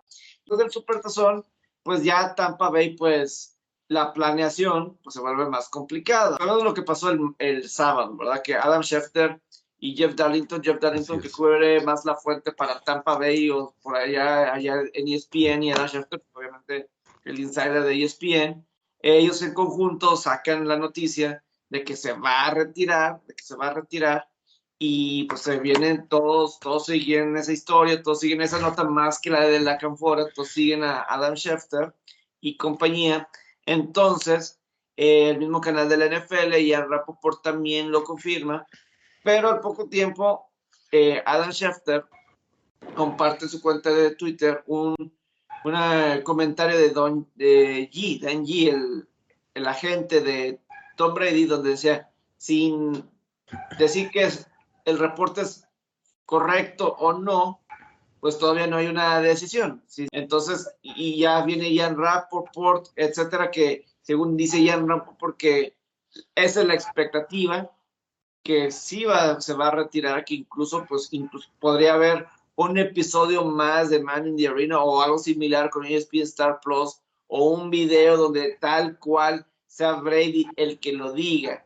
Yo creo que, que entre lo más interesante que hay que destacar de Tom Brady como atributos, por un lado, pues su dedicación, su profesionalismo, su disciplina dentro y fuera del campo. Eso le llevó como consecuencia una longevidad impresionante. Debuta en el año 2001 después de la lesión de Drew Bledsoe en la jornada número 2 frente a los Jets de Nueva York y de ahí, pues bueno, ya es historia. La verdad es que 22 años lleno de estadísticas impresionantes, donde podemos destacar que es primero en un montón de renglones. Podemos decir, por ejemplo, que tuvo 243 victorias en un total de 316 partidos en los que participó como inicialista, dos más en los que entró de cambio.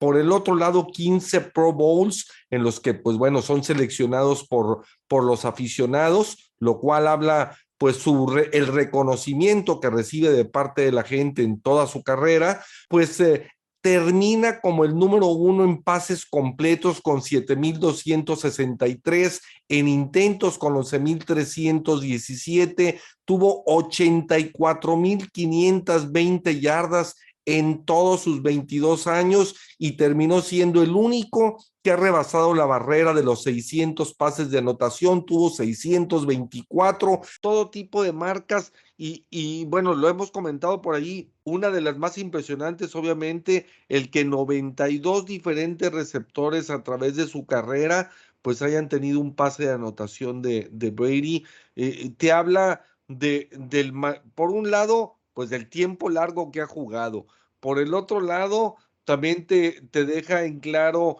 las diferentes formaciones que he utilizado, porque pues obviamente han sido diferentes. Es más, recordemos cuántos tuvo Brable, siendo, siendo linebacker que tuvo 12 anotaciones. Yo creo que también hay que destacar su temple, su pausa y su calma en los momentos en los que más se requiere, en los que el juego está en la línea. Estamos hablando de que en total, en su carrera tuvo 42 regresos en temporada regular en el cuarto cuarto para ganar. Adicionalmente tuvo nueve más en lo que es la postemporada. Y el último drive los partidos que decidió en el último drive con una anotación de él para ganar, 53 en la temporada regular y un total de 14 en la postemporada. Estos son números impresionantes. Que a final de cuentas, como lo decíamos hace un rato, lo que marca la diferencia entre los buenos y los muy buenos es que logres los resultados, ¿sí? Eso es lo que hace que, o es lo que buscan que haga un Mahomes pagándole 500 millones de dólares en ese contrato que hizo, o, esperan que haga un Dak Prescott que le dieron 75 millones este, este año, que madre mía, este, pero bueno. Eh, y cada vez que me los vaqueros, Chuy. Eh, siempre, los, los, incluyes a, a los vaqueros. Es que eh, tiemblo, Pepe, tiemblo cada vez que me acuerdo de eso. ¿Cómo le vas a dar 75 millones de pesos a, y luego, y luego le da otro bonche de a Elliot? Ah. Pero, ah, que, pero ¿qué, ¿qué, te afecta si tienes cinco equipos más, güey? O sea. Es cierto, es cierto. A los Bucks y a, Pat. Tienes donde agarrar, hombre, ya que te apura. ¿Y tu opinión, mi César? Si ya empiezas a meter un poquito el tema de, de, de la familia, es, ya tiene muchísimo más peso, ¿no? O sea, cuando dices, oye, es que pues quiero ver con mis hijos, estar conviviendo más tiempo con mi esposa, o sea, ya ellos se preocupan por lo que pueda pasar en el campo, pues eso súmale que pues de los linieros titulares, tres están como, como agentes libres, agentes libres sin restricciones, o sea, eso también te, te hace ruido. Ahorita Pepe decía de Godwin, o sea, la defensa también tiene bajas, entonces todo ese tipo de cosas es Asúmale que los coordinadores seguramente se pueden ir, o sea, tanto el ofensivo como el defensivo. Estás hablando que cuando hace dos años te pintaban Tampa Bay, era un equipo listo, que nada más necesitaba esa pieza, ¿no? Ahora es todo lo contrario, ¿no? Es otra vez como que, ah, pues ahora me estoy quedando un equipo que, que va a entrar en reconstrucción. ¿Para qué? O sea, ¿para qué me aviento un año más en esa situación. O sea, al final del día no es conveniente para, para su desarrollo. Entonces, pues por eso también toma muchísimo más peso esta decisión.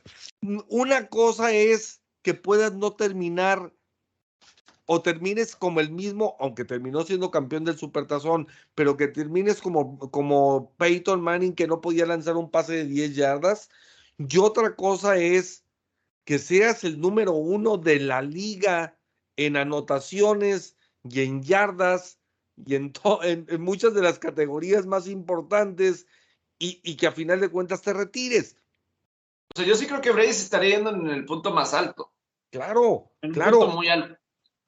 Yo creo que nunca en la historia, nunca en la historia, un jugador había terminado siendo el primero de la liga en anotaciones con 43 y en yardas con 5.316 en el último año de su carrera. Esto es sin duda alguna impresionante. Y aparte, el hecho de tener un plan de vida, su esposa, sus hijos, su marca, el TV12 y los negocios eh, con los cuales ya tiene preparado su futuro, aparte de, bueno, pues de sus eh, entretenimientos adicionales como practicar el golf, eh, las redes sociales, etcétera, etcétera. Entonces, yo creo que sin duda alguna Canton pues estará esperándolo con los brazos abiertos en el año de 2027, donde muy probablemente también termine eh, uniéndosele Rob Gronkowski, aparte del mariscal de campo de los acereros de Pittsburgh, Ben Roethlisberger. ¿Quieres que, siga jugando, verdad, Chuy? Tiene miedo del 2027. No te vayas, no te vayas. No, Tiene lo que miedo. pasa, lo Tiene que pasa, miedito que Pepe, lo buchen al señor. lo cambiamos por Rogers, eh, lo mandamos a Rogers a, a Tampa y, y- y que Brady se vaya a Green Bay. No, muchas gracias. Se, le tiembla con el frío, ¿no? Este, Pero si ya fue campeón, oye, pues en Tampa, en, en Nueva Inglaterra dominaba. Al Sí. contrario, el que se arrugó con el frío fue el que acaba de perder eh, ahí en el frío, ¿no? está bien, está bien que somos, está bien que somos de invierno, pero no vamos a agarrar a alguien en el invierno de su vida, en el ocaso, ¿no? Entonces, la verdad, no, y, y hablaba- que ahí se quede todo tieso el anciano un poquito el tema de Rogers. Se, se dice que se ha quedado, toda la semana esta se quedó hablando con directiva, estuvo en reuniones muy activo y que más que nada estaban viendo la planeación del equipo. La directiva está optimista, eh, con cautela, en decir, bueno, lo vemos, lo vemos muy involucrado en la planeación, eh, o, no voló inmediatamente a California, que eso es algo, algo que él hace frecuentemente pero se dice que ya están con un poquito más de cautela, que dicen, bueno, probablemente no se vaya, sí está muy involucrado. La noticia de Brady puede impactar también, es decir, me quito un contendiente, ¿qué me quedan los Rams? San Francisco, a ver cómo queda con todo lo que, lo que está pasando. Y dices, bueno, es, es más factible quedarme donde estoy, ¿no? Pero eso ya lo veremos más adelante en unas cuatro o cinco semanas, ¿no? El Eh, ridículo ya que le llegue, hombre. Es, es que es, o sea, si te dejas, por eso, por eso reitero el tema de analizar bien las cosas y tomar decisiones mesuradas y pausadas y, y analizadas, porque si te vas a eso, lo mencionábamos después de la semana pasada, oye, con lo que acaban de demostrar Mahomes y Josh Allen, es donde dices, pues por más que sea el líder en anotaciones y, y en ah, yardas, pues bueno, estos muchachos, pues no me puedo poner un tiroteo con ellos. Sin embargo, vuelve a la realidad cuando ves a Mahomes perder después de ir ganando 21-3. ¿verdad? Entonces dices, ¿sabes qué? Digo, a final de cuentas, no tendrás esa virtud, pero sí tienes la de saber, pues precisamente mantener la calma en los momentos importantes y tomar decisiones en los momentos importantes. Entonces, yo creo que esa que es, eh, ha sido una de las principales características que ha tenido él, pues es a final de cuentas, me voy a tomar la decisión. La tomó, ¿ah? Capaz que hasta los árbitros alcancen ahí liquidación, ¿no? Yo creo. Ay, Dios santo, con esos anti no para uno, Chihuahua. Vamos a darle un giro completo a esto. Hoy ha estado muy apagado mi César. Está Y, tranquilo. eh, tranquilo, así es, como, como reflexivo. Pero, pero ya tienes nuevo gerente general y ya tienes nuevo head coach. Dave Ziegler, que era el ejecutivo de personal de Inglaterra, eh, llega como, como el general manager de, de- del equipo de, de los Raiders y, y Josh McDaniels. Entonces, una misma filosofía, como suele suceder pues, normalmente en Mancuerna, ¿no, César? Honestamente, por ahí durante todos estos días estuvo especulando mucho de que eh, Mark Davis no iba a tomar la, la elección del head coach sin antes tener al gerente general. Entonces, según por ahí los reportes de medios y demás, ya se había juntado anteriormente con Ziegler, donde pues prácticamente daba por un hecho, sin embargo todavía tuvo por ahí entrevistas con otros eh, pues candidatos para, para lo que era ser eh, general manager. Y al final, pues ahora este fin de semana se, también se empezó a hacer el ruido de que, oye, pues ahora sí McDaniels iba a estar viajando a Las Vegas para tener ahí una reunión con ellos. Por ahí se habla que el sábado tuvieron, digamos, una cena un poquito larga y demás, pues, donde estuvieron platicando un rato, y Mark Davis y, y McDaniels. Y ya el domingo se hizo, digamos, ahora sí lo formal respecto a la negociación para, para firmarlo como nuevo head coach de los Raiders. Eh, pues bueno, sabemos el, historial que tiene como coordinador ofensivo de los Patriotas. Durante mucho tiempo, pues estuvo también al mando de, Tom Brady mismo. O sea, durante varios años, pues al final creo que en, uno de los artículos que estuve viendo hablaba Tom Brady de cómo el, al principio de la segunda vuelta de coordinador ofensivo de McDaniels, pues es como que, oye, pues te fuiste un buen tiempo, ¿no? Entonces, adáptate a lo que estamos haciendo ahora, donde hubo una mejora en la comunicación y demás, y pues ya a partir de ahí empezaron a construir una mejor amistad y demás. Incluso McDaniels pues entrenaba ahora sí que en el centro de Tom Brady y todo el show. Eh, eh, de esa manera se fue llevando la relación. Dentro de su experiencia como head coach, pues empezó muy bien con, con, Denver ganando los primeros seis juegos y a partir de ahí se empezó a caer, ¿no?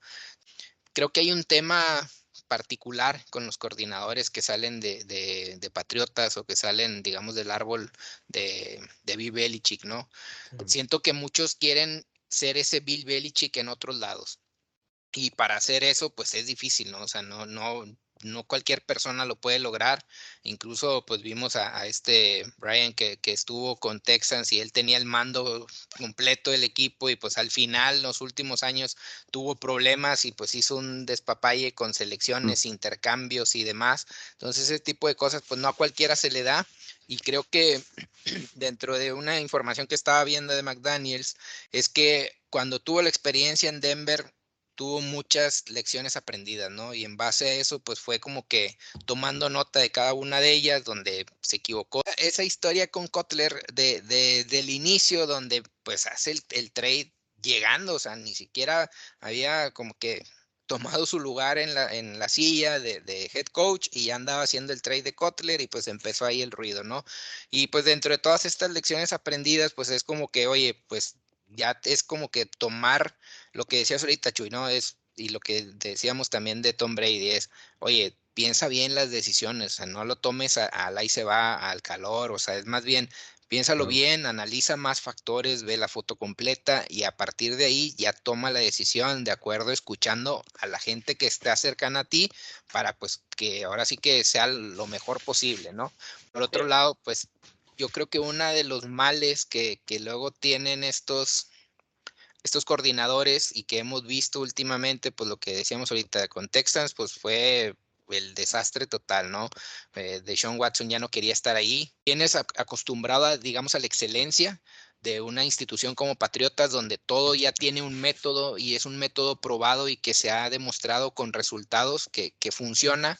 Entonces, el querer ir a replicarlo o hacerlo a tu manera en otros lados, pero siempre colgado del, de Bill Belichick, pues es difícil. Incluso pues ahora Flores, también de Miami, tuvo una mala comunicación con el, con el general manager y porque tuvo una discusión con el coreback. Entonces, este tipo de, digamos, conductas son repetitivas en los coordinadores, que por, para mí pues es más prolífico el, igual eh, Mac Patricia, o sea, en, en Detroit de volada también se echó en contra al, al, grupo y demás. O sea, ese tipo de cosas.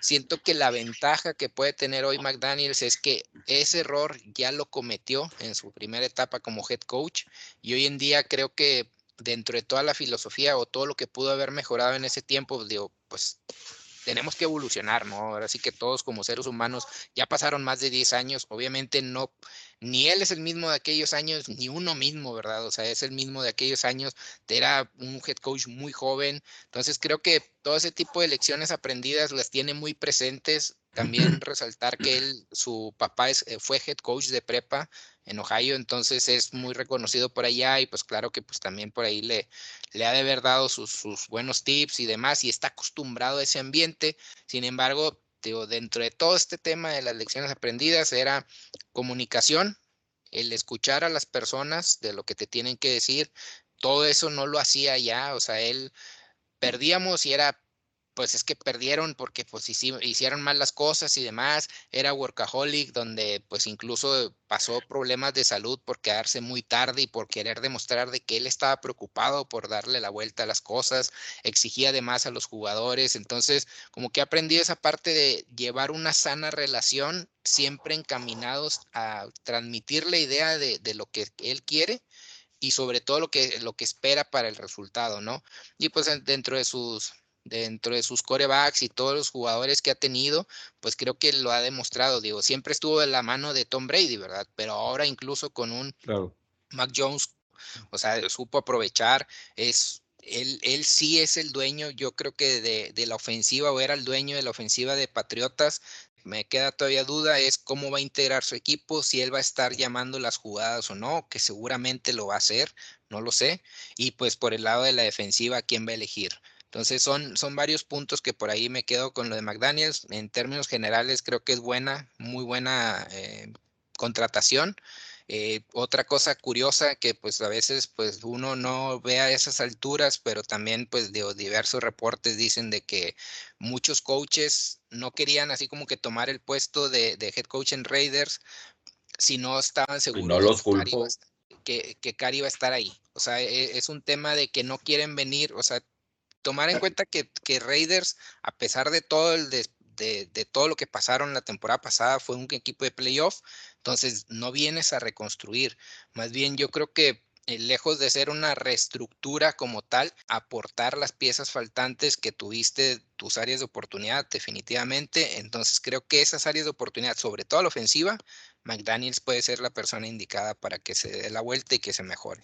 Dentro de los nombres ahora que, que se dan eh, obviamente otro de los que hace ruido es en el, en el caso precisamente de los Broncos de Denver, que contratan a Nathaniel Hackett, que, que era el coordinador uh, del equipo eh, ofensivo del equipo de los empacadores de Green Bay, porque con esto y ante la necesidad que tienen de un mariscal de campo, pues obviamente uno de los rumores y uno de lo que tanto se ha hablado es en el sentido de que con mayor razón Aaron Rodgers fuera a parar al equipo de Denver. Y en automático, cuando deciden contratar a Nathaniel Hackett, es cuando sale Dan Quinn a decir, confirmo que me quedo en los Vaqueros de Dallas eh, todavía como, como coordinador defensivo. Entonces, mm, eh, porque obviamente Quinn, pues eh, por la amistad que tenía allí con, con ah, dueños del equipo, pues era el candidato en teoría número uno. Entonces es donde dices tú, pues a menos de que sea la filosofía o el impacto que tuvo en la entrevista,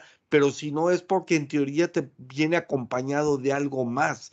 Eh, entonces, eso es lo que ha hecho pues abrigar esperanzas por ahí al equipo de, de, Denver también en cuanto a lo de poder cubrir la posición de, de mariscal de campo. En, Chicago llega Matt Everfloss, que era el coordinador defensivo de, de Indianápolis, y a los gigantes llega Brian Devil, que es el... Uh, es el, el, coordinador ofensivo del equipo de Buffalo y quien ha ayudado, pues obviamente, a, a Josh eh, Allen a, a, ser eh, pues el mariscal de campo que ahora es, que no nada más es un, e, es una, un atleta de gran eh, tamaño y altura y, y, fortaleza, sino ahora pues con mucho talento y mucha habilidad que, que ha ido madurando. Entonces yo creo que estos son de los cambios y, más importantes en el aspecto de, de entrenadores y pues la baja más sensible de los últimos días que, ya había sido nuestro podcast anterior, pues obviamente la, la salida de Sean Payton,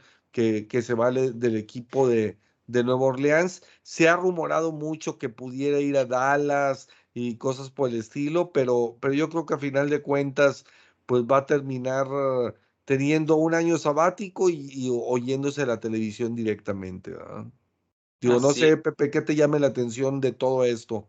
Eh, lo de Brian Dabola a gigantes, creo que eso a mí me llama la atención porque creo que es una buena mente ofensiva y a mí me queda claro que van a tratar de hacer funcionar a Daniel Jones, que digo, no, cuando se lesionó eh, Daniel Jones, la ofensiva, sí, de por sí la ofensiva era mala.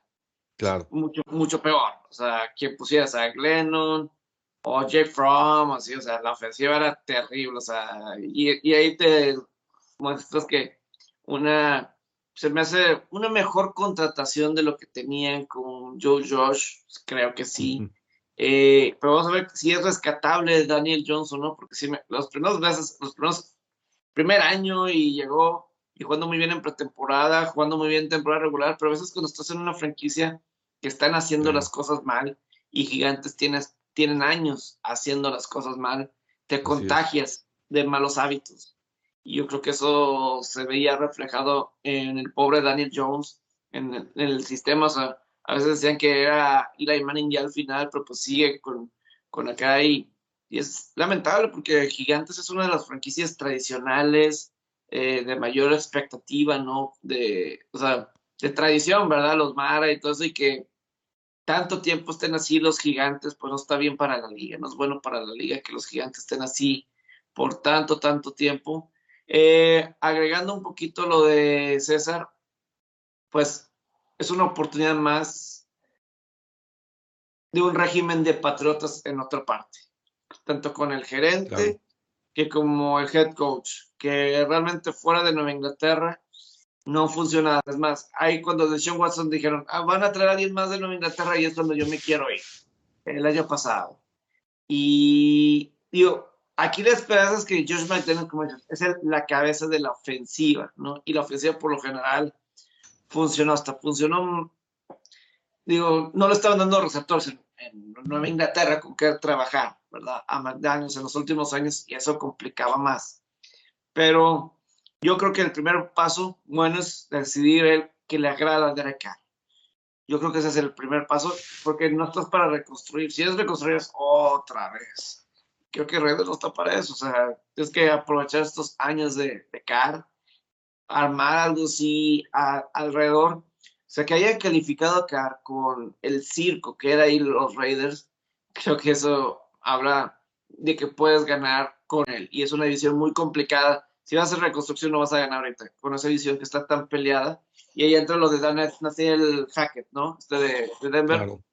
Me agrada más que si se hubieran ido con Dan Quinn. Con Dan Quinn, para mí hubiera sido lo mismo que, que tenían con Big Fangio. Exacto. Para, para mí, si hubiera sido Dan Quinn ahí en Denver, para mí hubiera sido exactamente lo mismo que tenía. Aquí es algo diferente, ver si les funciona.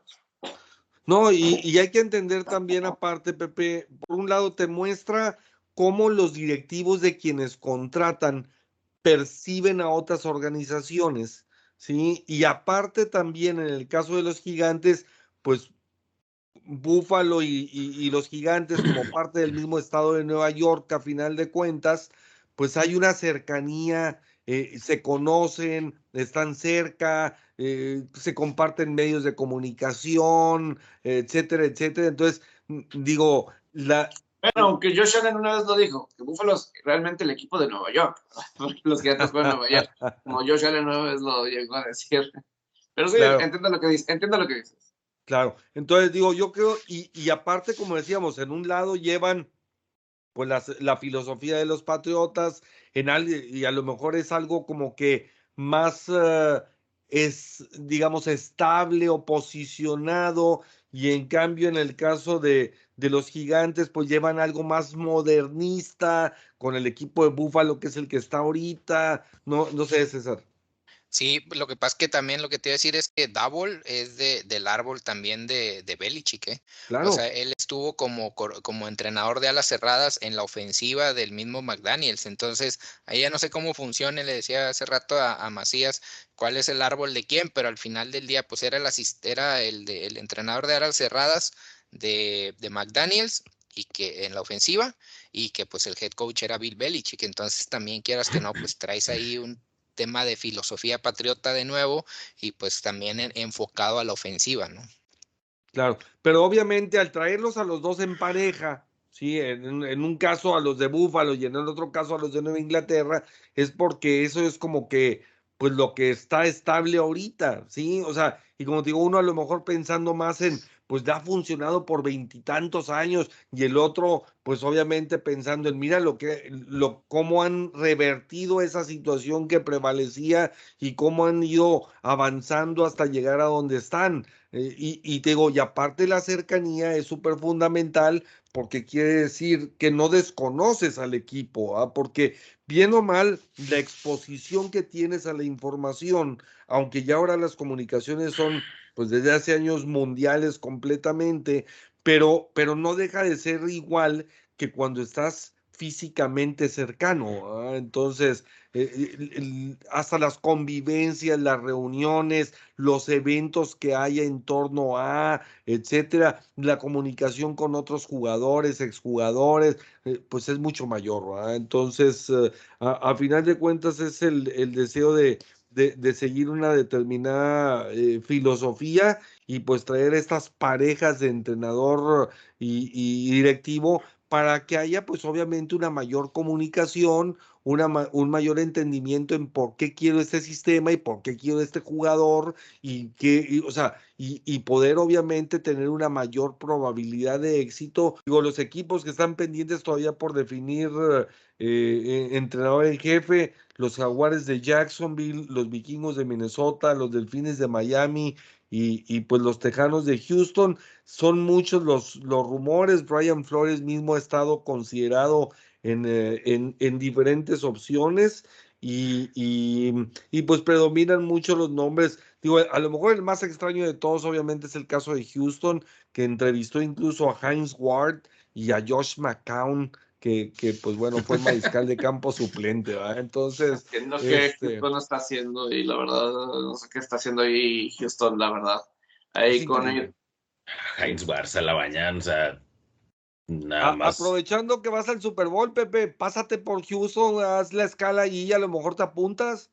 Y me llevo a Dani de gerente general, de ahí está. Ya tú sabes, pa. Eh, bien pensado. Oye, los Jaguars que tampoco, también tampoco quieras que te alivian el jale, compadre. De, de, ya me imagino ahí a, a, los tejanos, debátanle a Maigo a ver si pueden. Ándale, gánale, gánale una. Gánale una güey. Pago con puras caguamas los, Jaguars también ya se andan ahí sonando para llevarse a Brisacha, ¿no? Que, era el head coach de Raiders, como que, para, oye, pues si pudo resolver acá todo el despapalle de, lo que pasó de Raiders, pues que no puede acá echarle una manita de gato, ¿no?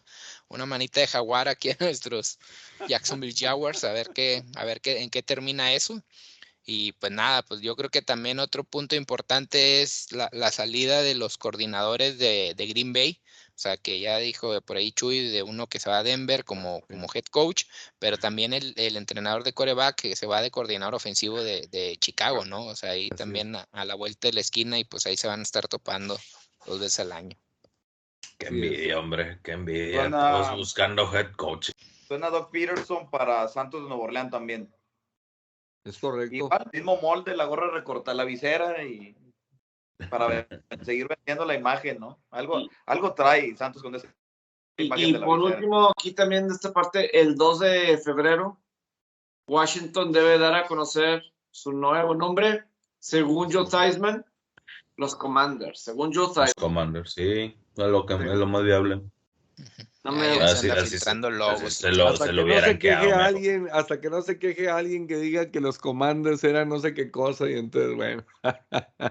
Pero pues bueno, señores, viene un supertazón que, que hay que ir pues preparándolo desde ahorita.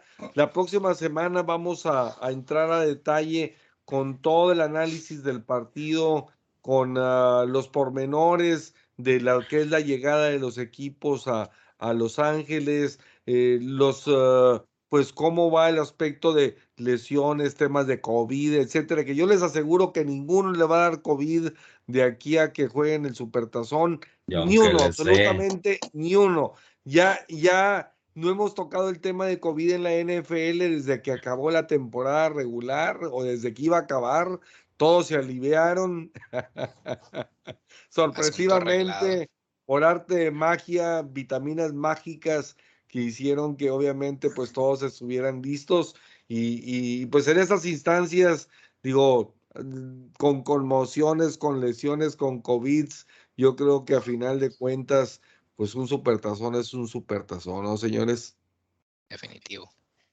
Y pues bueno, a lo mejor el único que me faltó decir, los acereros, Kevin Colbert, eh, mi Maigo, y, y, pues ellos despacito, así como mi Maigo, que también les adopta la, la filosofía y, y dice, no, a mí no me importa que ganen, no importa, al cabo lo importante es competir y, y, pues bueno, eh, están promoviendo muchachos que están ahí en la misma organización. Se menciona a, Omar Khan como una posibilidad, a Brandon Hunt, que, también está en el equipo para posiblemente reemplazar a Kevin Colbert. Y mi Maigo, ¿algún mensaje final que nos quieras dar? No, pues agradecerles por, por acompañarnos a todo el auditorio que, que pues ya a lo largo de esta temporada, aún así faltando solamente un juego, nos ha aguantado y pues aquí le seguimos y no sin antes despedirnos con lo mismo de siempre, ya sabemos.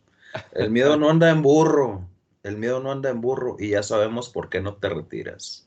Te vemos en 2027 de todos modos. Saludos. Y quien no tiene miedo es Joe Burrow. Exactamente. El nuevo Tommy Boy. No, te digo, no, nomás, eh, nomás eh, suben un escaloncito y se marean, hombre. Ganen primero, güey.